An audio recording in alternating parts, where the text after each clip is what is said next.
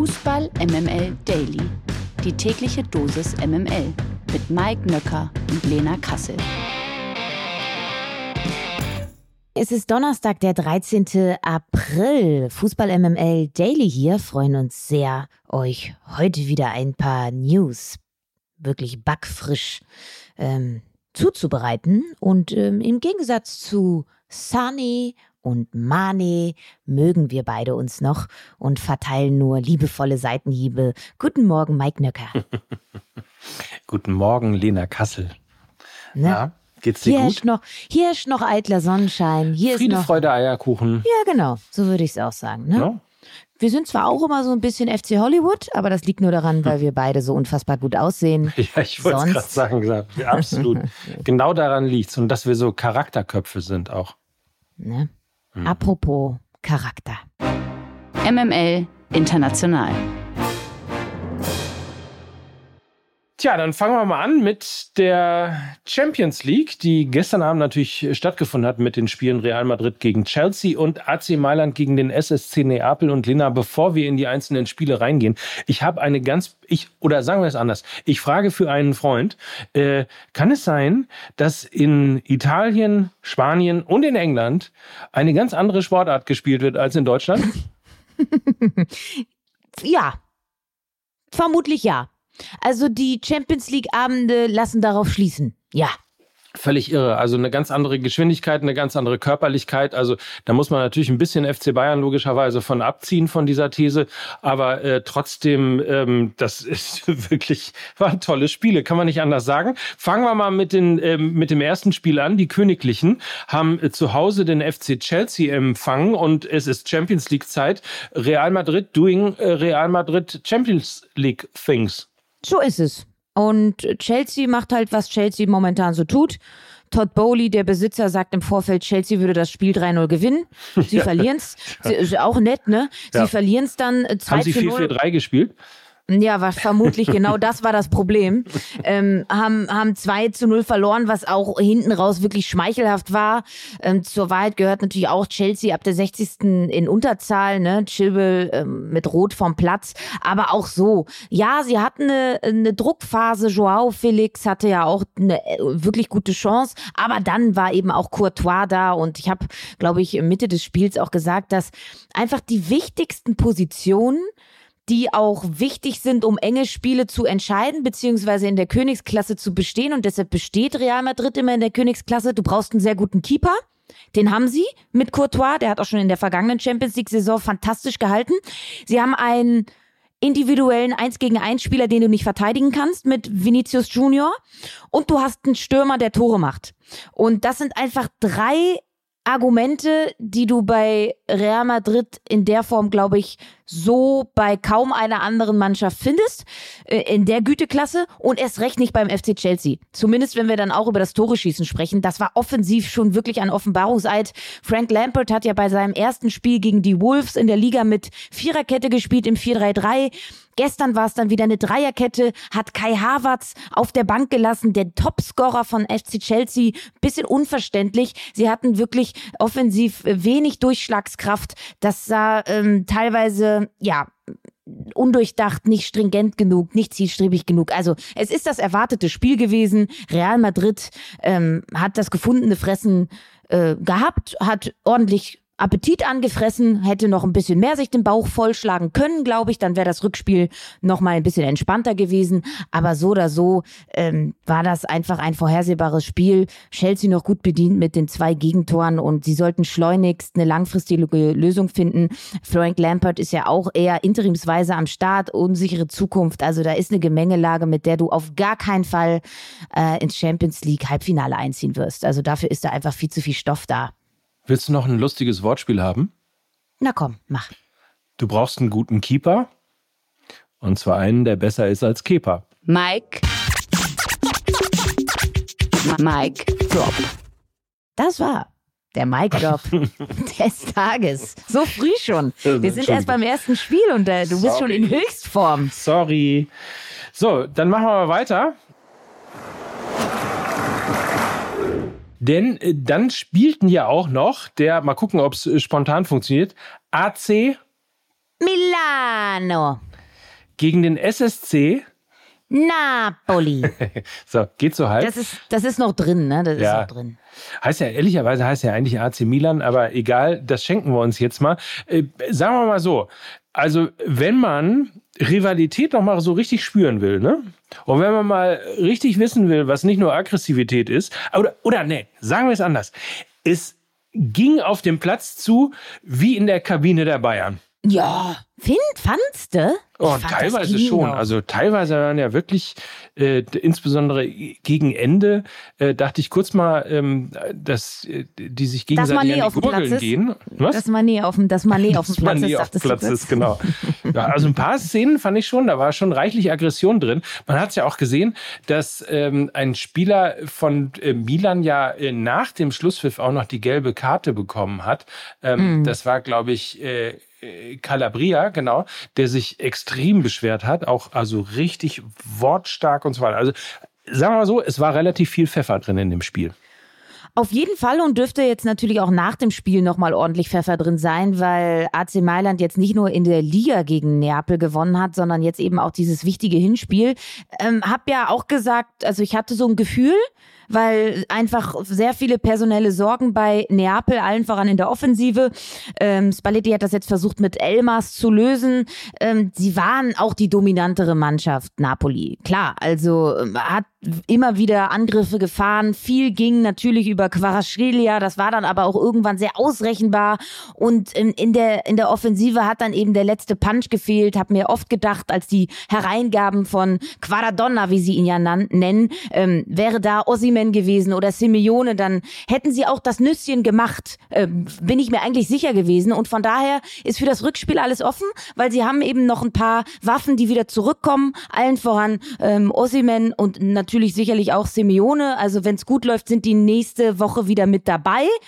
Dann kann was gehen. Werden sie nicht rechtzeitig fit, dann wird das auch im Rückspiel extrem unangenehm, weil Milan ist natürlich jetzt in der sehr günstigen Position, sich auch gut hinten reinzustellen, sicher zu stehen, nicht viel fürs Spiel zu machen und das kommt ihnen natürlich entgegen und von daher ähm, ist das schon ein Spiel jetzt im Rück, also ist ein Spiel auf Messerschneide. Wenn Osimhen fit ist, äh, glaube ich trotzdem, dass Neapel das noch irgendwie drehen kann. Wenn nicht, wird's extrem schwer. Das hat das gestrige Spiel gezeigt. Da fehlt einfach das essentielle Puzzleteil, wieso Napoli in dieser Saison so überzeugt, so erfolgreich spielt und das ist eben nicht da gewesen und das hat man, glaube ich, in sehr, sehr vielen Szenen gesehen.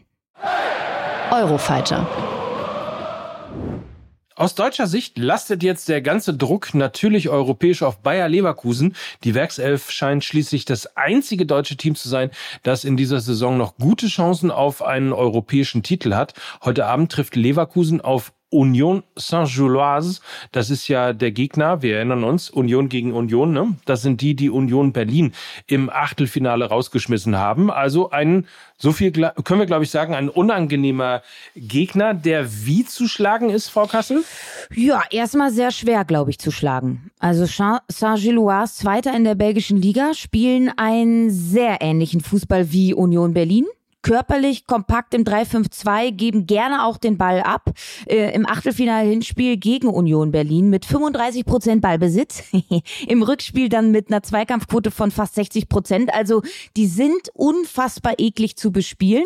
Um vielleicht mal den Querverweis zu ziehen, wie sich Leverkusen gegen solche Gegner in der Regel schlägt, habe ich mir nochmal die letzten Spiele gegen Union Berlin angeschaut. Ergebnistechnisch, ähm, das letzte Spiel gegen Union hat Bayer Leverkusen mit 5 zu 0 gewinnen können. Sonst waren es immer sehr, sehr enge Spiele zwischen Union und Leverkusen. Viele Unentschieden, weil die Unioner durch ihre, durch ihr tiefes Stehen kaum Kontersituationen was ja die Stärke von Bayer Leverkusen sind, anbieten. Und das erwarte ich eben auch bei Saint-Gilloise so. Aber Leverkusen hat sich unter Alonso weiterentwickelt, sind Sie finden allen voran mit Wirtz und Adli immer wieder sehr gute Lösungen gegen tiefstehende Ketten, weil das sehr wendige Spieler sind, sehr technisch starke Spieler. Und das lässt mich so ein bisschen hoffnungsvoll stimmen. Ähm, einziges Manko könnte wirklich die Körperlichkeit äh, werden, weil weder Wirtz noch Adli noch Frimpong noch Diaby bringen diese Körperlichkeit mit. Äh, Das könnte gegen Saint-Gilloise schwierig werden. Sada Asmun Ähm, also seine körperliche Präsenz, glaube ich, wird umso wichtiger werden. Ist ja über 1,80 groß und hat in den letzten beiden Spielen in der Liga ja auch getroffen. Also hat so einen Lauf. Ähm, würde ihn auf jeden Fall von Anfang an bringen. Dazu muss ähm, die Werkself auf Saint-Gilles Seite unbedingt auf Teddy Teumer aufpassen. Der hat äh, schon neun Tore in der Liga und drei Tore in der Europa League. Ähm, unfassbares Kraftpaket. Spielt auf so einer Achterposition. Also da würde ich Robert Andrich dann im 1 gegen 1 einfach gegenstellen, der auch sehr, sehr unangenehm ist äh, im Zweikampf. Und dann haben sie da vorne noch ähm, Boniface und Andringa. Also das sind sehr schnelle, flinke, torgefährliche Spieler. Beide schon ähm, acht Tore. Und äh, Boniface hat im äh, Hinspiel gegen Union im Achtelfinale auch alleine zwei Tore erzielt. Also das sind so die drei Spieler, die du aus dem Spiel von Sargil nehmen müsstest, um erfolgreich zu sein. Ich erwarte ein sehr enges Spiel. RTL überträgt das übrigens heute Abend live im Free TV. Anstoß ist um 21 Uhr. Außerdem spielen noch Feyenoord Rotterdam gegen AS Rom. Dazu Manchester United gegen den FC Sevilla und Juventus Turin gegen Sporting Lissabon. Der Knaller des Tages. Lars Stindl wird Borussia Mönchengladbach nach der Saison und nach acht Jahren im Trikot der Fohlen verlassen. Der 34-Jährige wird seinen auslaufenden Vertrag nicht verlängern. Das gab die Borussia gestern offiziell bekannt. Der 34-Jährige absolvierte insgesamt 264 Pflichtspiele und erzielte dabei 80 Tore. Nach der Saison zieht es ihn angeblich zurück zum Karlsruher SC, wo seine Profikarriere auch begann. Das ist eine große Karriere, das ist ein großer Charakter und für Borussia Mönchengladbach sicher auch ein bitterer Abgang. Neben den Platz auf jeden Fall ist ein echter Typ. Lars Stindl lief immer so ein bisschen unter dem Radar, aber er hat sich zu sehr, sehr vielen Themen meinungsstark geäußert, was wirklich ähm, bei aktiven Fußballern relativ selten vorkommt. Ähm, ist ein charakterstarker Typ, du hast es angesprochen, und die gibt es eben sehr, sehr selten. Deshalb schmerzt natürlich ähm, ein bisschen das Herz, dass äh, ein solcher Spieler jetzt in die zweite Reihe so ein bisschen zurückgeht. Und auf dem Platz aber, glaube ich, ist es der notwendige Umbruch, den Borussia Mönchengladbach jetzt im Sommer vollziehen muss. Sie müssen eine neue Hierarchie finden. Sie brauchen eine Verjüngung. Sie brauchen eine neue Kaderidee. Und ich glaube, es ist dann auch die richtige Entscheidung, dass dann solche Spieler wie Lars Stindl gehen oder du sie ziehen lässt. Ich halte das sportlich für die richtige Entscheidung. Abseits des Platzes ist es ein herber Verlust. Und noch einer wird seinen auslaufenden Vertrag nicht verlängern. Daichi Kamada verlässt Eintracht Frankfurt ebenfalls nach Ende der Saison. Wohin der begehrte Profi geht, ist noch nicht bekannt. Dem Vernehmen nach hofft der japanische Nationalspieler auf einen Wechsel ins Ausland. Manchester United und der FC Chelsea wurden bereits als Interessenten gehandelt, aber auch der FC Barcelona ist dran. Die Ohrfeige.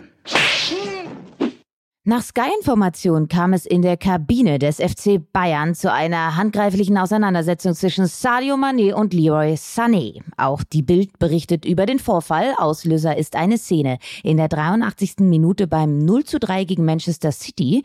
Sané haderte mit dem Senegalesen, weil er sich nicht als Anspielstation angeboten hat, sondern eher auf einen Steilpass lauerte. Die Diskussion zwischen beiden Superstars ist bereits auf dem Platz entfacht. Nach dem Schlusspfiff kam es dann aber zum Eklat in der Bayern-Kabine boxte Manet dem deutschen Nationalspieler ins Gesicht. Der 31-Jährige verpasste Sané eine blutige Lippe. Beide Stars mussten von Teamkollegen getrennt werden. Also der, S der erste FC Hollywood, ne, der ist in dieser Saison richtig auf Zunder. Unglaublich. Unglaublich. Absolut, absolut unglaublich. Übrigens äh, könnt ihr ja mal ausprobieren, also wenn ihr euch jetzt fragt, was gibt es für Konsequenzen, was hat das für Konsequenzen? Ihr könnt es ja äh, einfach heute mal am Arbeitsplatz ausprobieren, einfach mal dem äh, Kollegen einen in die Fresse hauen und gucken, was dann passiert, was dann die Personalabteilung macht. Ich nehme mal an, ähm, schon morgen seid ihr dann nicht mehr Mitarbeiter in dem jeweiligen, äh, bei dem jeweiligen Arbeitgeber und äh, dementsprechend, ähm, ja, vielleicht oder müsste möglicherweise das gleiche auch mal nie passieren. Sofern das alles so gestimmt hat. Der Kommentar der Woche. Gladbach-Spieler Marvin Friedrich hat sich in der Sportbild mit deutlichen Worten über seine Reservistenrolle beschwert. Zitat, mir wurde damals von Manager Max Eberl und Trainer Adi Hütter zugesichert, dass ich hier die Rolle des Führungsspielers übernehmen soll. Mein Start war dann holprig, keine Frage, auch weil ich keinen leichten Verlauf mit meiner Corona-Infektion hatte. Und weiter sagt er, ich habe mich dann aber zurückgekämpft, ich gebe alles, biete mich an und trotzdem spiele ich überhaupt keine Rolle. Ich bin absolut unzufrieden mit der aktuellen Situation und spüre 0,0 Vertrauen. Bis 2026 steht der Abwehrspieler noch bei Borussia Mönchengladbach unter Vertrag.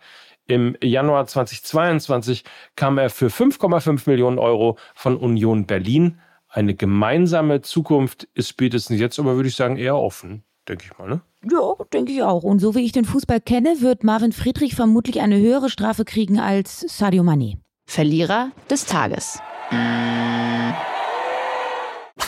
Das ist heute PSG-Trainer Christophe Gauthier. Wie die PSG-Führungsriege rund um Präsident Nasser al-Khelaifi erfahren hat, soll der Trainer in der Vergangenheit muslimfeindliche Äußerungen getätigt haben. Das berichtet RMC Sport. Der ehemalige Nizza-Sportdirektor Julien Fourny soll eine E-Mail an den Mehrheitseigner von OGC Nizza geschickt haben, in der er Gauthier mit schweren Vorwürfen belastet. Das Schriftstück liegt RMC vor. Demnach soll der Trainer in der gemeinsamen Amtszeit in Nizza reklamieren reklamiert haben, dass er, Zitat, nicht so viele Schwarze und Muslime in der Mannschaft haben wolle. Das kommt überraschend. Definiere Erfolgsfans.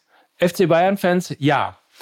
Denn die Fans des FC Bayern sind offenbar gar nicht so heiß auf die Champions League Rückspieltickets gegen Manchester City. Im offiziellen Ticket-Zweitmarkt des Rekordmeisters gibt es seit gestern zahlreiche, also ich würde mal sagen irre viele zahlreiche Ticket-Rückläufer. Optimistische Bayern-Fans können also noch beim Spiel dabei sein und auf ein Wunder hoffen.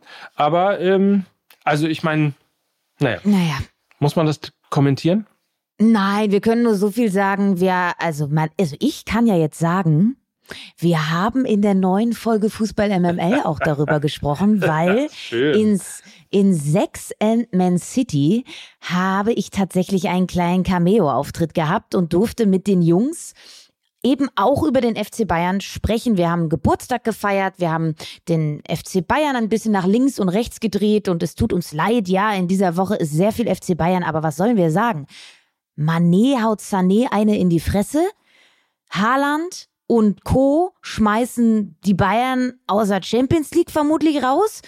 Also da ist halt auch einfach viel da und dementsprechend mussten wir darüber reden und äh, hat mir sehr viel Spaß gemacht, ne, Mike? Du, das war ein bisschen Papa nimmt Tochter mit zur Arbeit Tag. Ja, Vater und Sohn beim Das finde ich, das gefällt mir sehr gut, genau. Habe ich dich an die Hand genommen eigentlich, ja, ne? Ja, klar, habe mich auch sehr wohl dabei gefühlt. Ja. Mhm. Sehr gut. Nein, aber es ist eine tolle Folge geworden, auf jeden Fall. Es war sehr schön, dass du da warst. Vor allen Dingen sehr schön. Wir sehen uns ja immer nur hier über irgendwie digitale Zusammenschaltungen. Ähm, war schön, dich mal wieder auch in den Arm zu nehmen. Und äh, eine tolle Überraschung, dass du dabei warst. Und natürlich wie immer, ähm, hast du uns sowas von kalt gemacht, was Fußballwissen angeht. Also hört sie die neue Folge Sex oder Sex Ant-Man City. Ähm, ich glaube, sie ist gut. Lohnt sich und es gibt auch noch einen Videopodcast dazu, den solltet ihr euch auch nicht entgehen lassen. Den gibt es bei YouTube und wir hören uns dann morgen hier, aber im Daily auch auf jeden Fall wieder. Weißt du eigentlich, was morgen ist? Äh, was? Weißt du, was morgen ist? Morgen ist der, morgen ist der 14. April. Ja. Und was feiern wir dann? Wenn du mich so fragst, Geburtstag? Richtig, schon wieder Geburtstag. Zwei Jahre Fußball MML Daily. Morgen am 14. Wow. April. Ist das geil? Ja, wir erwarten sehr viele Glückwünsche von euch da draußen natürlich. Ja, und auf jeden ihr, könntet, Fall. ihr könntet uns das größte Geschenk machen, wenn ihr hier bei Spotify oder wo auch immer die Glocke aktiviert, ja, mal kommentiert, ja. nichts verpasst, was hier passiert bei Fußball MML Daily. Und äh, das gilt dann eben auch für morgen, denn da haben wir äh, einen schönen, tollen Gast. Den solltet ihr auch nicht verpassen. Lasst ein Sternchen da. Fünf. Eine Bewertung. Ein Like. Ich weiß nicht, wie man das sagt in dieser neumodischen Sprache, aber ihr wisst sicher da draußen, was gemeint ist. Was ich jetzt aber sagen kann, das waren heute Lena Kassel und Mike und Nöcker für Fußball MML. Macht's gut und bis morgen. Tschüss. Dieser Podcast wird produziert von Podstars bei OMR.